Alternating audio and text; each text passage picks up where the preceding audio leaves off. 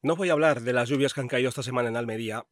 Eso se lo dejo a la alcaldesa y a los miembros del equipo del gobierno del ayuntamiento, que sí les ha caído un buen chaparrón de críticas no muy positivas sobre cómo han llevado el asunto de la Dana y las consecuencias en la capital.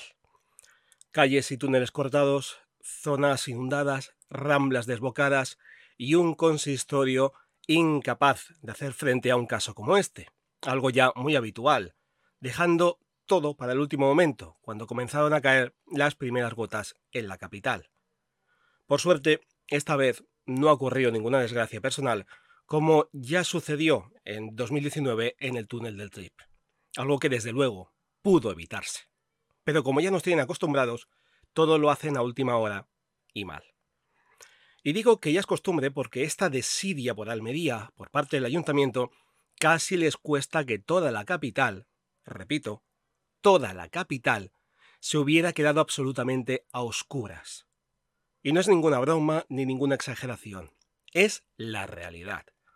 El ayuntamiento de Almería se ha visto obligado a prorrogar una vez más, y añadiría, a suplicar con urgencia el contrato con Iberdrola, que finalizó el 11 de mayo.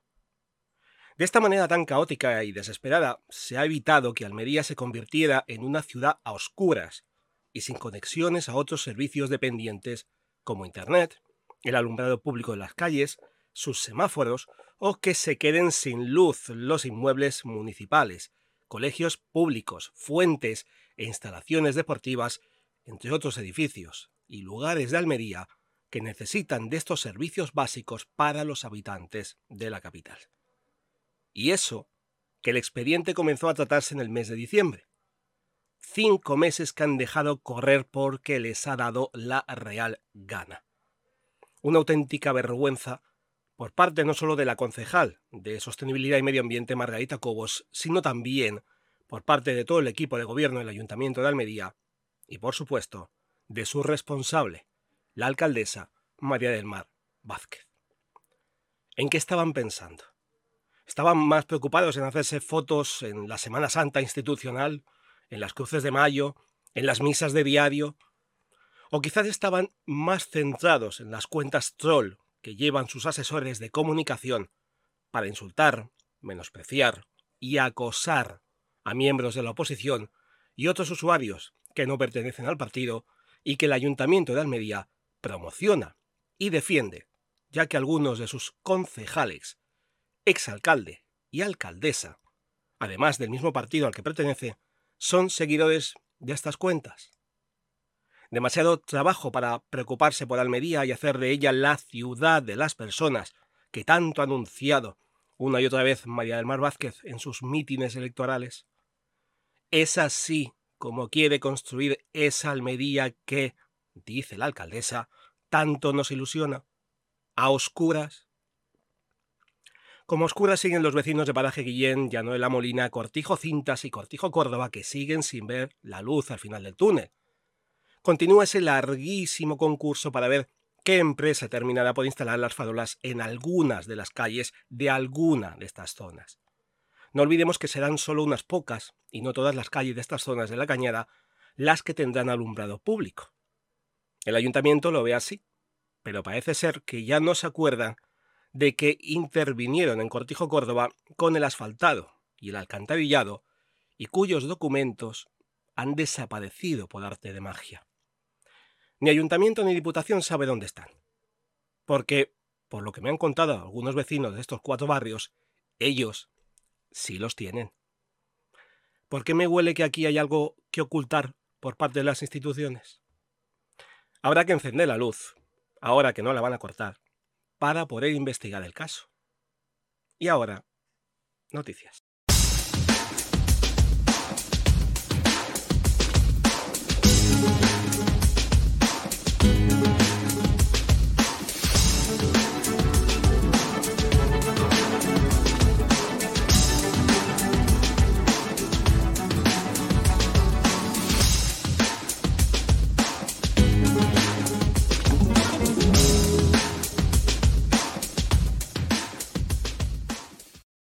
El auditorio del Hospital Universitario de Torre Cárdenas ha sido el lugar en el que la Policía Nacional de Almería ha ofrecido una conferencia teórico-práctica sobre cómo enfrentar posibles agresiones en los centros hospitalarios. Aunque no tenga que ver directamente con la agresión ocurrida a una profesional sanitaria del Hospital Universitario Poniente de Ejido a comienzos del mes de mayo, estas jornadas son importantes para la defensa de los sanitarios contra pacientes agresivos. La sesión formativa coordinada por la Unidad de Prevención de Riesgos Laborales del hospital ha contado con la participación de más de 100 profesionales, tanto de forma presencial como telemática. El evento, que se enmarca en la colaboración existente entre los responsables del Cuerpo Nacional de Policía en la capital y la Comisión contra las Agresiones al Personal Sanitario del centro, han asistido, además de los trabajadores, el delegado territorial de Salud y Consumo, Juan de la Cruz del Monte, el director gerente del centro hospitalario, Manuel Vida, y los responsables de la comisión. La jornada ha incluido una sesión teórico-práctica donde se ha realizado un ejercicio de roleplay simulando una situación sanitario-usuario. Los participantes han expresado sus opiniones y han resuelto sus dudas, mientras los miembros de la Policía Nacional resaltaban la importancia de denunciar las agresiones para visibilizar la problemática y facilitar futuras acciones preventivas. Almería es la segunda provincia con más agresiones a sanitarios de Andalucía, en 2022 se produjeron un total de 127 agresiones, de las cuales 28 fueron físicas y 99 no físicas, lo que implica un aumento de este tipo de episodios de más de 130% en los últimos 10 años. Almería coge la mayor muestra del arqueólogo más famoso de la industria cinematográfica, Indiana Jones. La Casa del Cine ha inaugurado esta semana, tras mucho trabajo y esfuerzo por parte de la organización, la exposición En Busca de los Tesoros Perdidos, una cita con la historia del cine que estará presente en la capital hasta el 3 de septiembre. En la exposición se pueden ver más de 100 objetos a escala real de la saga, con réplicas y objetos históricos que aparecen en las películas de Indiana Jones. Objetos como el Santo Grial, el ídolo de oro de la fertilidad, el Arca de la Alianza o la calavera de cristal, todo esto expuesto en 35 vitrinas y maniquís con cinco espacios diferenciados de cada film de la saga. En busca del arca perdida, el templo maldito, la última cruzada, el reino de la calavera de cristal y el día del destino. Y para que sepáis en qué momento del film aparece cada objeto, todas las piezas están acompañadas de un código QR que hace posible que se visualicen en los dispositivos móviles los fotogramas de las películas en las cuales aparecen estos objetos. Además, los visitantes podrán conocer también dónde se rodó en Almería y en sus alrededores la película Indiana Jones y la Última Cruzada, en el año 1988, en la cual se reconoce a la perfección nuestros paisajes, como el desierto de Tabernas, la playa de Monsul, la Escuela de Arte de Almería o el túnel de la carretera antigua entre Rodalquilar y Agua Amarga. Además de la exposición y relacionado con ella, se ofrecen visitas guiadas con los creadores de la misma, charlas, talleres, visitas teatralizadas, mesas redondas, talleres infantiles y videojuegos indie. Así que este verano, si os pasáis por la ciudad de Almería y sois auténticos indie fans, no os podéis perder la exposición En busca de los tesoros perdidos de Indiana Jones en la Casa del Cine, situada en Camino Romero número 1. Gran noticia tanto para el sector comercial, pero principalmente para el colectivo de personas con discapacidad. La Asociación de Personas con Discapacidad Verde y Blanca colabora en materia de discapacidad y empleo con la cadena sueca IKEA para fomentar la inclusión y la diversidad en su nueva zona comercial en Almería. Con el objetivo de adaptarse a las particularidades de la ciudad y su provincia, la multinacional sueca ha buscado asociarse con instituciones y organizaciones establecidas en la sociedad almeriense. Verde Blanca trabaja estrechamente con IKEA para facilitar el acceso al empleo de personas con discapacidad en los nuevos puestos de trabajo generados por la apertura de la tienda en Almería. Además, colaboran en el seguimiento, la formación y la sensibilización del personal para garantizar condiciones óptimas de trabajo. Esta colaboración no es solo en materia de acceso al empleo, sino en el seguimiento del día a día con un proceso continuado de atención a la discapacidad. No hay que olvidar que más del 30% de los candidatos propuestos por Verde y Blanca han sido contratados, lo que demuestra el compromiso de IKEA con la inclusión y la diversidad en su equipo. A través de un convenio firmado entre ambas partes, IKEA y Verde y Blanca realizarán una formación específica para el equipo de la tienda de Almería, en colaboración con el personal técnico de ambas organizaciones. Esta iniciativa pionera tiene como objetivo garantizar una adecuada atención a las personas con discapacidad. El 97% de las personas con discapacidad intelectual no tienen ni un solo amigo. Un amigo con quien compartir alegrías y tristezas. ¿Te imaginas no tener amigos? A toda vela lleva 25 años trabajando para que las personas con discapacidad intelectual puedan disfrutar también de la amistad. Pincha en el botón de información y ayúdales compartiendo la cantidad que quieras. Con ello financiaremos actividades de ocio y amistad para ellas. A toda vela, 25 años cambiando vidas. Juntitos en la playa, bailando en la arena, una sola toalla, dos almas gemelas, nos fuimos en la noche, volvimos a M, la pasamos PM. Esto podría ser el resumen de lo que ha vivido la cantante Chanel en Almería. La localidad ha vuelto a ser escenario para el rodaje del nuevo videoclip de una de las artistas con mayor proyección de España y a nivel internacional, tras su paso por Eurovisión. Esta vez, la iglesia de las Salinas de Cabo de Gata y su entorno se transformaron en un impresionante plató para capturar la esencia veraniega de su nueva canción, titulada PM. Dirigido por el madrileño Willy Rodríguez, director, realizador y creativo que ha revolucionado los videoclips en España y que ha colaborado con David Bisbal, KCO, Nach, Alejandro Sanz o Lola Índigo, el videoclip muestra a Chanel Terrero disfrutando de la playa, bailando en la arena y compartiendo momentos íntimos con su pareja, en medio de un entorno paradisíaco como es las salinas de Cabo de Gata. Lugar conocido por su belleza natural, han sido utilizadas previamente en la producción de otros videoclips de reconocidos artistas como Abraham Mateo. Durante su estancia en Almería para la grabación, durante el mes de marzo, Chanel mantuvo su presencia en secreto, generando gran expectación entre sus seguidores. Sin duda alguna, este nuevo lanzamiento contribuirá a mostrar al mundo la belleza de este rincón de Almería y de todo el paisaje que conlleva el Parque Natural de Cabo de Gata Níjar. Si queréis disfrutar del videoclip PM y ver los lugares por donde Chanel estuvo grabando, ya podéis pasaros por las plataformas de vídeo como YouTube, donde disfrutaréis de una canción con ritmo para este verano. Y desde luego, no os olvidéis de pasaros unas buenas vacaciones en Cabo de Gata, en Almería Capital, o en alguna localidad de la provincia donde seguro lo pasaréis de PM, como lo ha disfrutado Chanel. Macael está de enhorabuena y sobre todo el arte que le ha dado a conocer en todo el mundo, la cantería del mármol. Y es que este martes 23 de mayo el Consejo de Gobierno de Andalucía ha reconocido de manera oficial como bien de interés cultural con la tipología de actividad de interés etnológico esta ancestral práctica.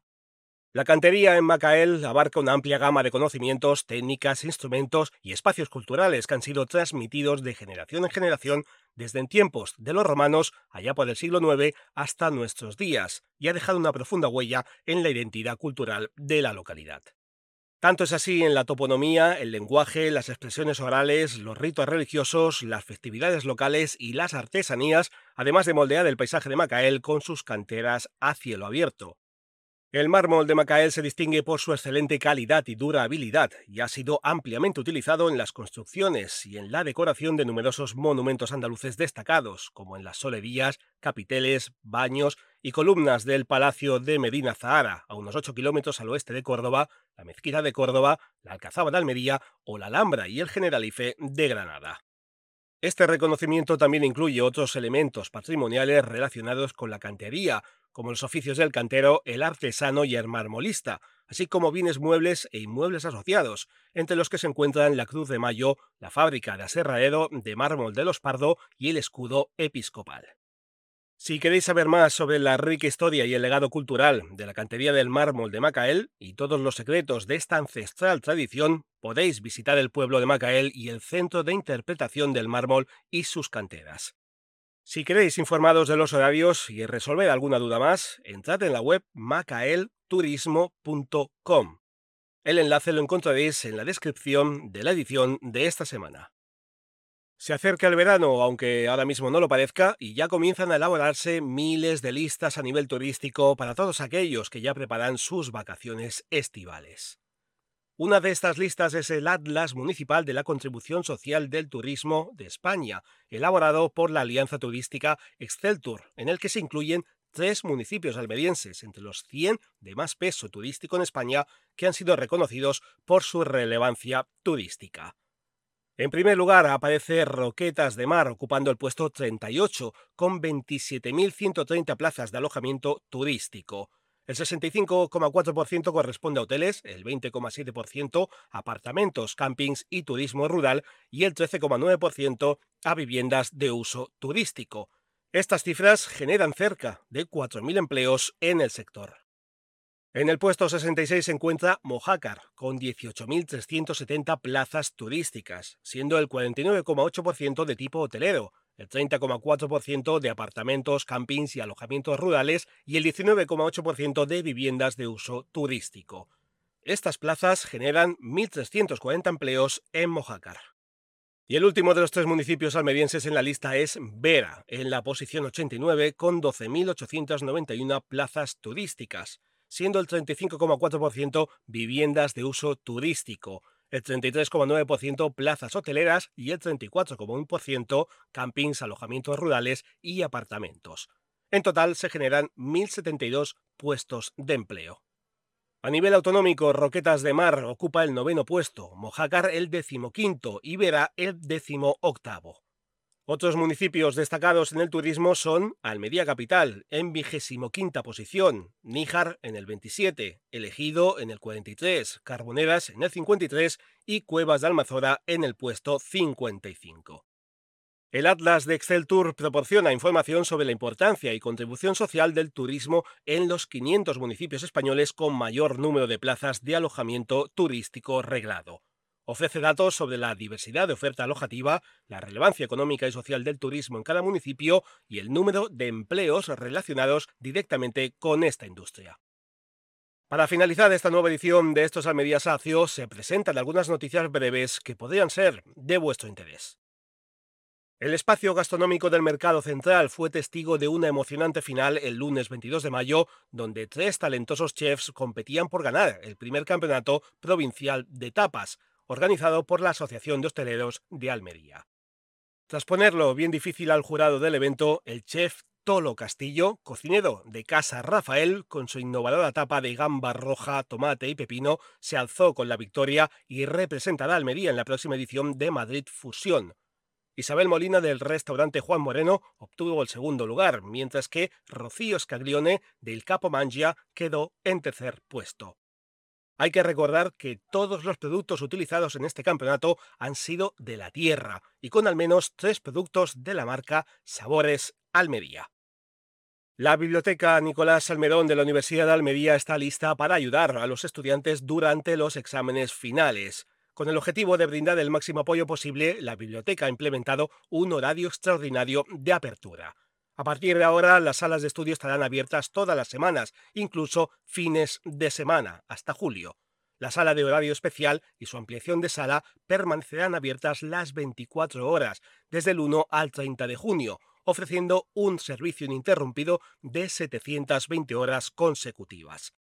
Para esos espacios en concreto, los estudiantes disponen de un enlace web en el que consultar la ocupación en tiempo real de estas dos salas ual.qudus.ai barra study-roOMS. Además, en el enlace que encontraréis en la descripción de la edición de esta semana, se encuentran disponibles todas las normas necesarias para mantener un ambiente de trabajo y estudio adecuado. Pikachu, el gato que cayó desde un tercer piso en el barrio de Los Molinos, ya ha sido operado de las fracturas de las dos patas traseras tras recaudar casi 2.000 euros gracias a la solidaridad de un centenar de personas que se preocuparon por la salud del animal. Lucián Gabriel, el propietario de Pikachu, expresó su gratitud por la abrumadora respuesta. El felino recibió implantes de titanio y placas metálicas en las patas traseras y aunque deberá guardar reposo durante dos semanas, ya puede caminar. La solidaridad de estas personas ha regalado a Pikachu una octava vida. Impresionante incendio de un automóvil en pleno corazón de Almería. Los hechos ocurrieron en la noche del miércoles 24 de mayo, cuando un vecino alertó al Servicio de Emergencias Sanitarias 112 de Andalucía sobre un vehículo en llamas en la intersección de la calle Juan Pérez Pérez con la vía Arapiles. Afortunadamente no se reportaron heridos. La rápida actuación de la policía local, la Policía Nacional y los bomberos de la capital consiguió que no se produjeran males mayores en la zona. Tras el incidente, el seguro del automóvil se encargó de retirarlo de la calzada y los servicios de limpieza intervinieron para asegurar la completa eliminación de los restos.